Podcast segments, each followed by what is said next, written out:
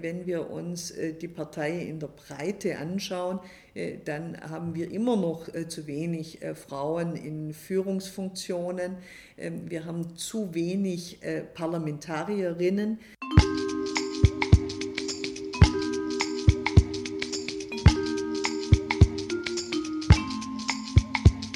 Hinterzimmer, der Policy Podcast.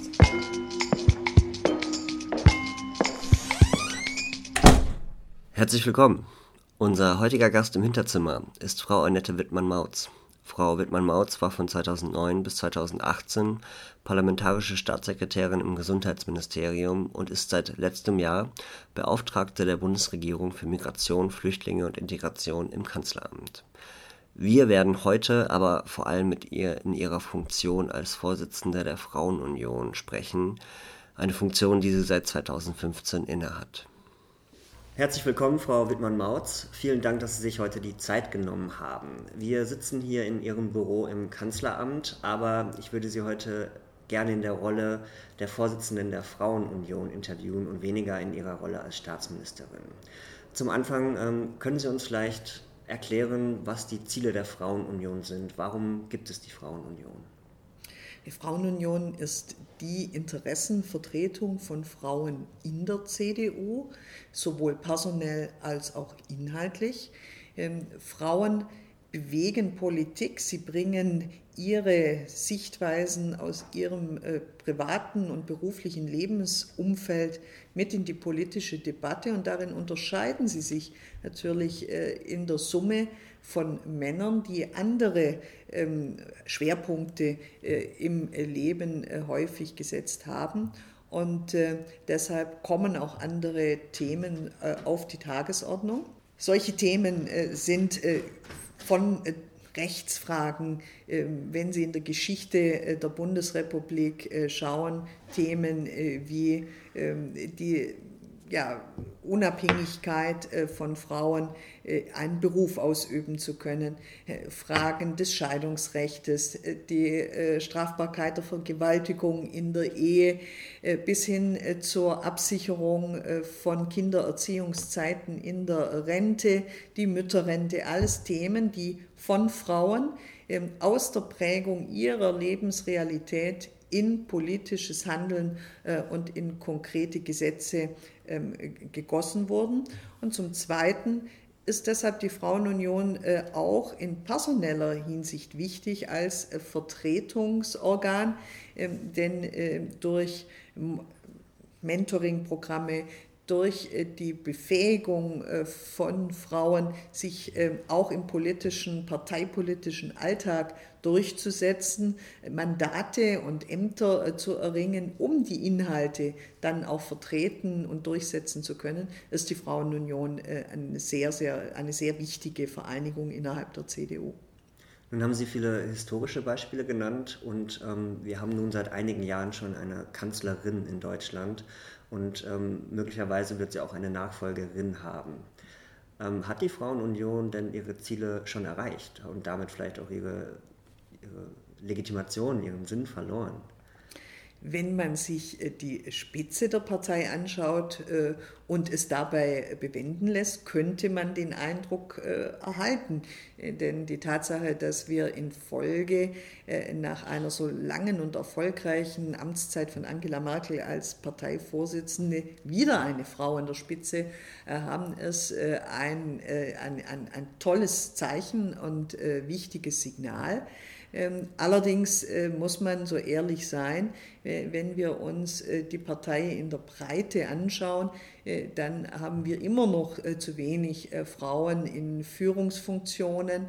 Ähm, wir haben zu wenig Parlamentarierinnen, ob das im Deutschen Bundestag ist, mit einem Anteil der äh, ja um die 20 Prozent herum äh, ist, äh, ob es in den Landtagen ist, wo wir teilweise noch weniger Vertreterinnen haben, ob es ähm, insbesondere in den kommunalen Parlamenten ist, wo wir zum Teil noch mit einstelligen Prozentzahlen die Interessen von Frauen für, mit Frauen vertreten ähm, oder auch in Positionen wie Bürgermeisterinnen Oberbürgermeisterinnen, Landräten, dann wissen wir, dass wir in personeller Hinsicht ähm, noch äh, viel äh, vor uns haben. Äh, und inhaltlich ähm, haben wir bei all den Fortschritten, die ich genannt habe, dennoch Bereiche, in denen wir die Gleichberechtigung noch nicht erreicht haben. Denken Sie an die großen Unterschiede in der Entlohnung. Equal Pay ist noch nicht erreicht. Und wer im aktiven Berufsleben äh, nicht die gleichen äh, Verdienstmöglichkeiten hat, bei gleicher Qualifikation, bei gleicher Stellenbeschreibung äh, wie Männer, der wird auch in der Alterssicherung, bei der Rente deutliche Nachteile haben. Frauen haben eine um über 50 Prozent geringere Rente als Männer. Äh, und da, deshalb äh, ist klar, dass wir hier äh, noch lange nicht am Ziel sind. Und auch in anderen gesellschaftlichen Bereichen, wenn Sie an Vorstandspositionen denken, an die Situation in Aufsichtsräten, dann sind wir im europäischen und internationalen Vergleich auch noch nicht da, wo wir hinwollen. Gemischte Teams machen eine erfolgreichere Arbeit, bringen bessere Resultate.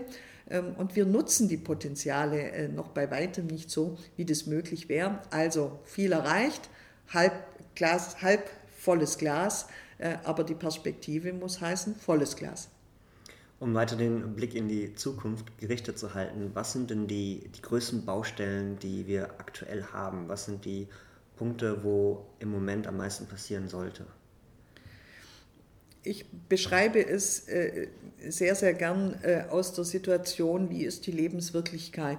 Wie schaffen wir es, dass Frauen ihre Potenziale, ihre Fähigkeiten, Kompetenzen in der Gesellschaft in voller Breite einbringen können? Das beginnt in der Familie, erst im Berufsleben bis hin im äh, gesellschaftlichen Engagement.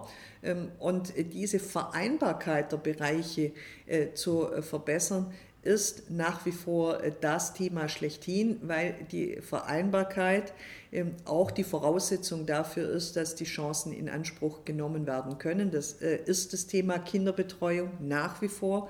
Es ist das Thema äh, Zeitmanagement ähm, haben wir auch in Zeiten der Digitalisierung alle Möglichkeiten ausgeschöpft, äh, dass Familienarbeit, Erwerbsarbeit äh, möglichst gut ineinander greifen können. Sind wir da flexibel genug? Auch das äh, sind äh, wichtige äh, Zukunftsthemen. Wenn es um die soziale Absicherung äh, von Frauen geht, müssen wir uns die Lebenslagen sehr genau anschauen. Wir diskutieren zurzeit über Menschen, die langjährig versichert sind und Kinder großgezogen haben, äh, ein ganzes Leben lang gearbeitet äh, haben und äh, in die Rentenversicherung einbezahlt haben und trotzdem mit ihren Rentenansprüchen unterhalb des Grundsicherungsniveaus bleiben.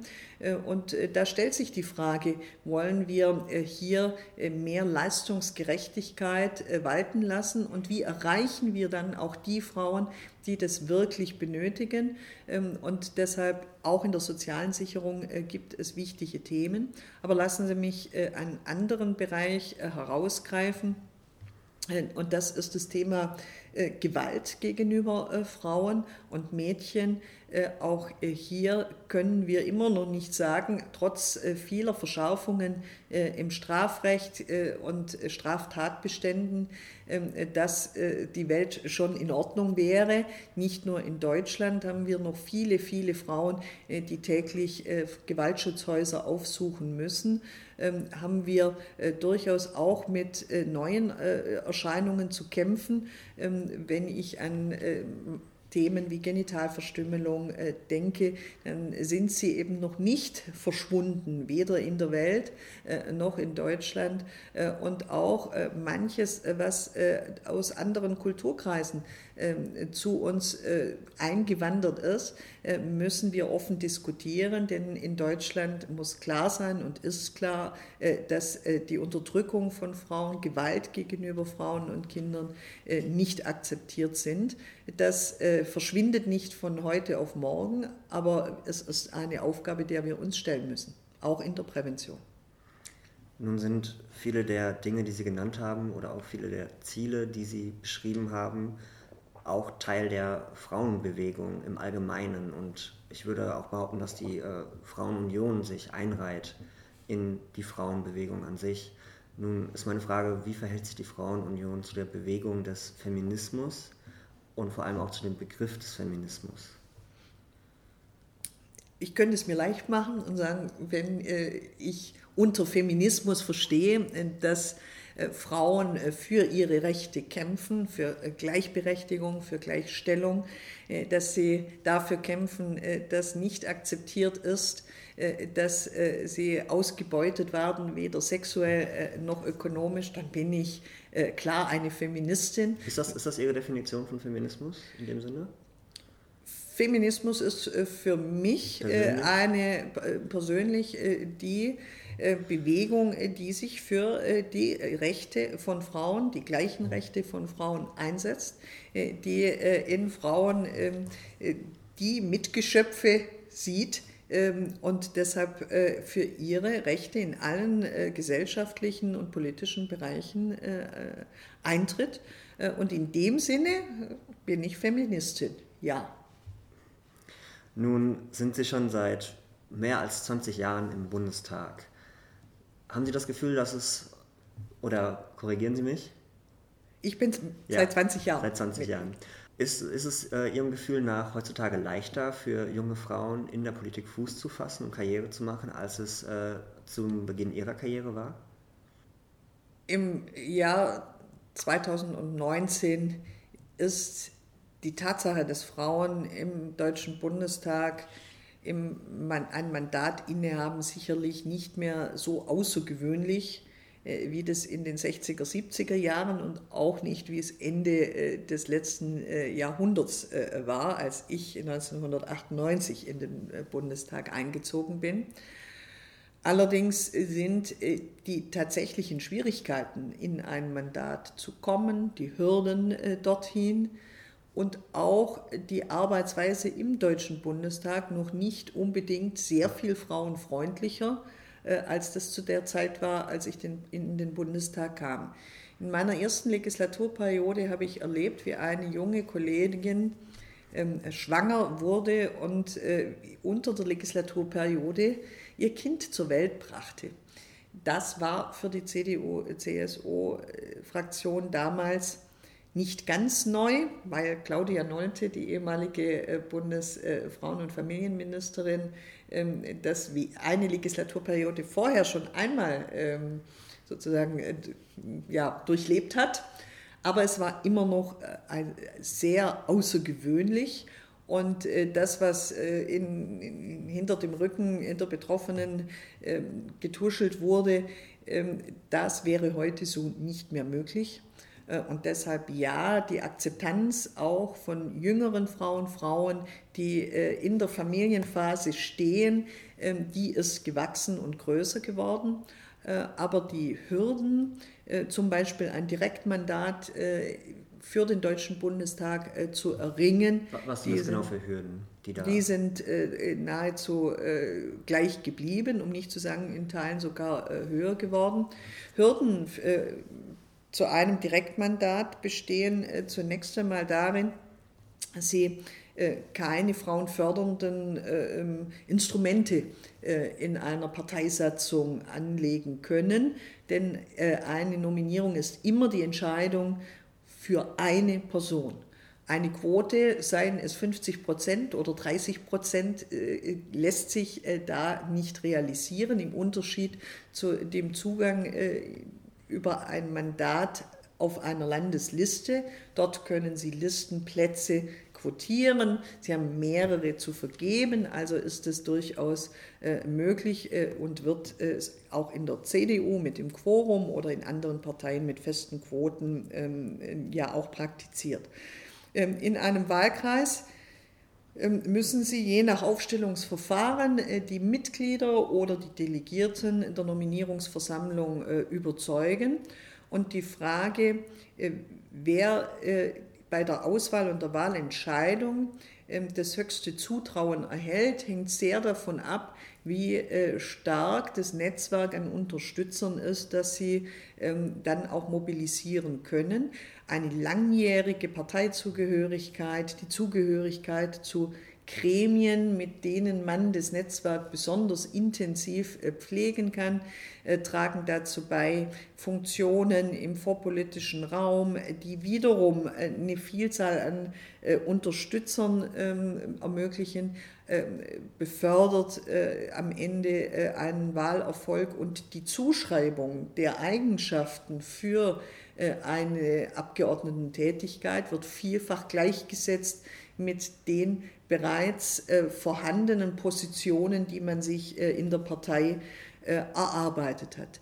Und hier unterscheiden sich Frauen und Männer äh, im Durchschnitt doch äh, häufiger, denn äh, Männer verfügen häufig über eine lange kontinuierliche Parteikarriere, häufig auch nicht unterbrochen durch Ortswechsel, während Frauen äh, die ersten Unterbrechungen äh, nach ihrer Zeit, in der sie vielleicht aktiv in der Jungen Union waren, bereits mit einer Familienphase hatten. Da werden andere Schwerpunkte gesetzt. Da ist man nicht nebenbei noch äh, im Vorstand XY tätig, wo man auf lange Nachtsitzungen bauen muss, sondern befindet sich zu Hause bei den Kindern. Ähm, und äh, im besten Falle hat man äh, seinen Studienort oder seinen Ausbildungsort äh, verlegt oder durch die Familiengründung an einen ganz anderen Ort mit einem ganz anderen Netzwerk dann verlagert und man fängt wieder bei Null oder ziemlich, muss sich sehr, sehr stark wieder erst engagieren, um äh, das, was andere in der Zeit kontinuierlich aufbauen konnten, nachzuholen. Und das führt dazu, dass äh, doch die eine oder andere Frau, die das Zeug dazu hat, ähm, dann im Ergebnis entweder nicht gewählt wird oder durch Beispiele, wo es in anderen äh, Wahlkreisen nicht geklappt hat, auch nicht gerade motiviert ist, dann in diesen Wettkampf zu gehen. Wie könnte man das Problem beheben tatsächlich? Müsste man die komplette Struktur der Partei ändern oder gäbe es auch kleinere Schrauben, an denen man drehen kann?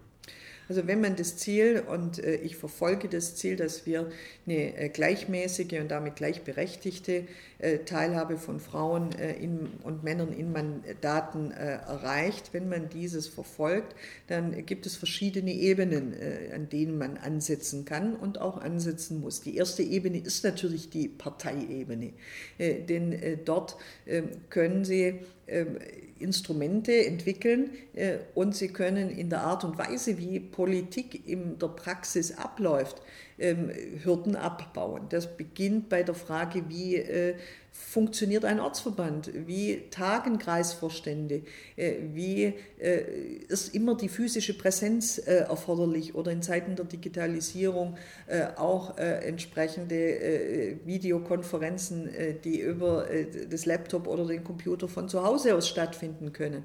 Ähm, welche Art und Weise der, der, der, der Präsenz wird erwartet äh, oder kommt es auf die viel äh, geforderte und beschriebene Kompetenz äh, an, dann sich entsprechend auch fachlich einzubringen. Ähm, Parteien haben selbst die Möglichkeit, sich natürlich auch Vorgaben zu geben. Wir haben ein Quorum zum Beispiel in der CDU. Das ist keine feste Ergebnisquote, sondern ein Prozedere, das ähm, zu einem Mindestanteil von 30 Prozent führen soll. Aber wir erleben in der Praxis, äh, dass, weil es keine feste Quote ist, entweder das Instrument ähm, ja, mit der Zeit immer weniger angewandt wurde, seine Schlagkraft verloren hat äh, oder von anderen Quoten, formellen oder informellen, regionalen Quoten überlagert wird und damit an Wirksamkeit äh, systematisch verloren hat.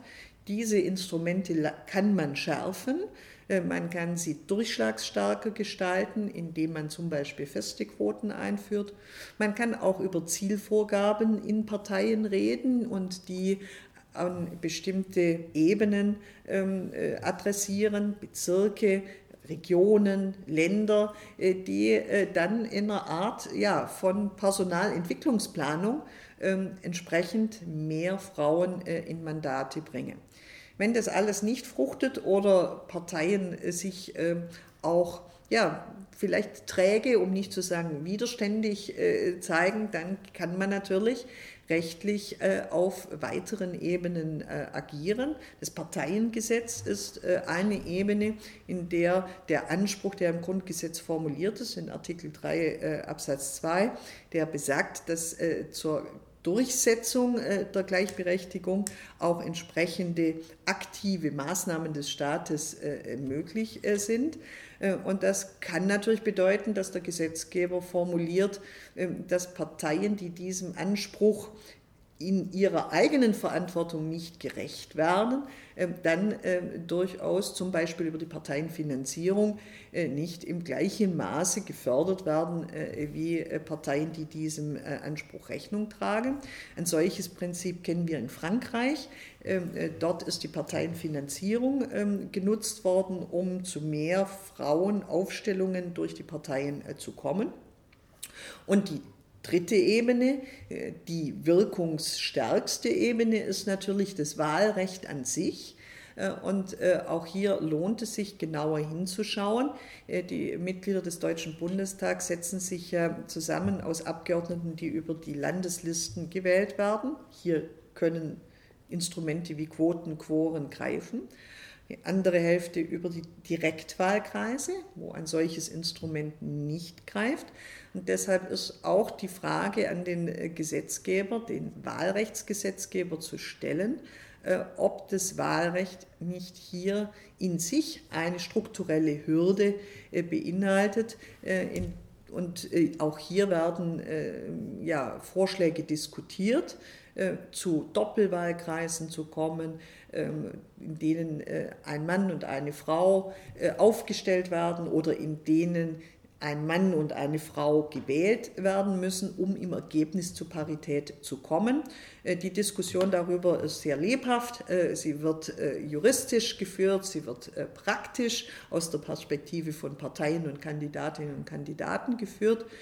Und jetzt ist es einfach an der Zeit, diese Diskussionen dann auch mit Ziel und Struktur äh, zu versehen. Äh, und äh, auch dazu befinden wir uns im Deutschen Bundestag im Moment in Gesprächen. Ähm, ich würde Ihnen gerne auch noch eine persönlichere Frage stellen. Haben Sie während Ihrer Politikkarriere ähm, persönlich Erfahrungen, Sexismus-Erfahrungen gemacht? Ich habe keine Erfahrungen gemacht, mit denen ich nicht zurechtgekommen wäre. Selbstbewusste Frauen können auch gut rausgeben, wenn mal ein anzüglicher Spruch äh, an äh, jemand gemacht wird. Äh, damit hatte ich nie ein Problem. Und spätestens, wenn Sie Vorsitzende der Frauenunion auf Landesebene oder auf Bundesebene sind, äh, dann werden Sie nicht mehr mit äh, so viel konfrontiert, äh, wie das der Fall, bei anderen vielleicht der Fall sein könnte. Starke Frauen haben es durchaus auch in der Hand, den einen oder anderen äh, Spruch oder die eine oder andere Anmache, äh, die wir nicht gut finden, auch zu kontern.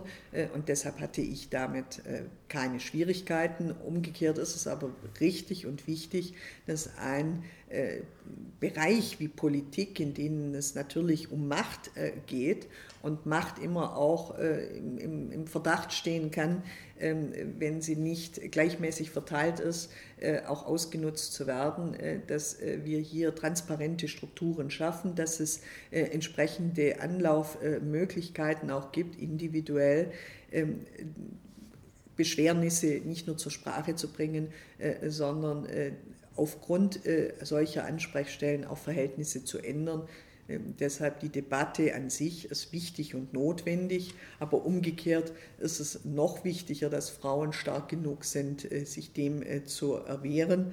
Äh, und auch dazu kann eine Frauenunion hilfreich sein, weil sie ja, Tipps und Tricks und Strategien mitentwickelt, dass andere gar nicht ein solches Verhalten an den Tag legen.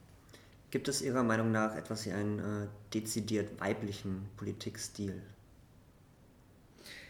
Also zunächst einmal, Frauen machen keine bessere Politik als Männer, nicht vom Grundsatz her. Sie sind nämlich nicht die besseren Menschen, aber wir sind äh, auch Menschen äh, und wir äh, haben den Anspruch, ähm, auch wenn wir bestimmte äh, Themen anders angehen oder uns in Diskussionen anders einbringen äh, vom Stil her, ähm, gleich wertgeschätzt äh, zu sein. Ich mache die Erfahrung, ohne jetzt verallgemeinern zu wollen, dass Frauen sehr sachorientiert im Sinne von zielorientiert sind. Sie mögen nicht endlose Debatten, die äh, im Ergebnis äh, ergebnislos bleiben. Ähm, sie mögen nicht Wortmeldungen nur der Wortmeldung willen, also zwar von allem und von jedem schon mal gesagt, nur nicht von mir. Ich will aber auch deutlich sagen, Frauen können auch sehr emotional diskutieren. Äh, aber die Tatsache, dass Emotion auch ein wichtiges Mittel und auch ein, ein wichtiger Aspekt von Politik ist, denn sonst erreichen wir auch Menschen nicht, sollte im Umkehrschluss nicht dazu führen, dass emotionale Debatten, wenn sie von Frauen geführt werden, abgewertet werden, während sie, wenn sie von Männern am Stammtisch emotional geführt werden, äh, als besonders äh, stark äh, und besonders wertvoll empfunden werden, genauso wenig wie zu einer Führungskompetenz nur Wortgewaltigkeit äh, gehört, Wortgewalt, äh, sondern eine kluge Sitzungsführung, die durchaus auch in einem deutlich ruhigeren Ton und ohne ja, das Zeigen der Machtinstrumente abläuft, erfolgreicher sein kann. Und deshalb gilt für mich eines, die Vielfalt der Geschlechter, der, der unterschiedlichen äh, Lebensbiografien, Sichtweisen, Erfahrungen ähm, tun der Politik gut. Die Mischung tut Politik gut und macht das Ergebnis besser, bringt uns näher an die Menschen, für die wir Politik machen und von denen wir in Parlamente entsandt sind. Und äh, diese Unterschiedlichkeit, diese Vielfalt als Bereicherung, als Wert an sich zu begreifen, darin muss unser, äh, das muss unser Ziel sein und dafür setze ich mich ein. Bevor wir das Gespräch beenden, würde ich Sie gerne nach drei äh, Literaturempfehlungen fragen, die Sie gerne unseren Zuhörern ans Herz legen wollen. Ja, ich fange mal äh, mit den Themen an, die mich beschäftigen.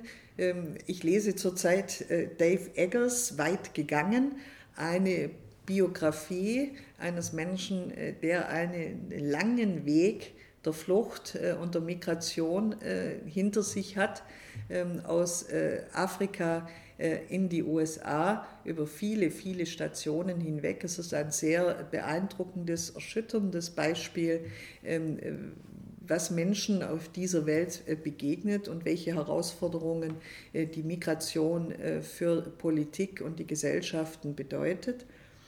Ein zweites Buch, das mich sehr beeindruckt hat aus frauenpolitischer Sicht, äh, war von Deborah Feldmann äh, das Buch äh, Unorthodox, das ähm, eine starke Frau zeigt, ähm, auch eine, in dem, in dem Fall eine Autobiografie, ähm, und interessant auch die kulturellen und religiösen Aspekte äh, auf dem Weg, äh, ja, sich auch selbst, seinen, ihren eigenen Weg zu finden, sich ein Stück weit auch selbst zu befreien aus einer ja, Lebenssituation, die im Ergebnis sicherlich nicht als gleichberechtigt empfunden werden konnte.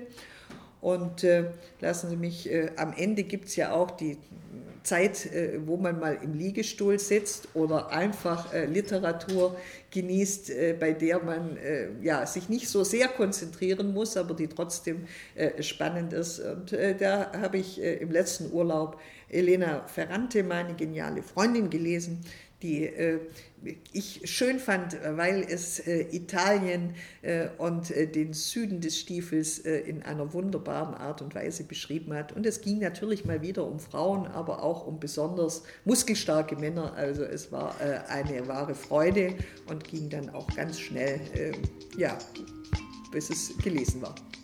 Frau Wittmann-Mautz, vielen Dank für dieses Gespräch. Bitte schön, gerne.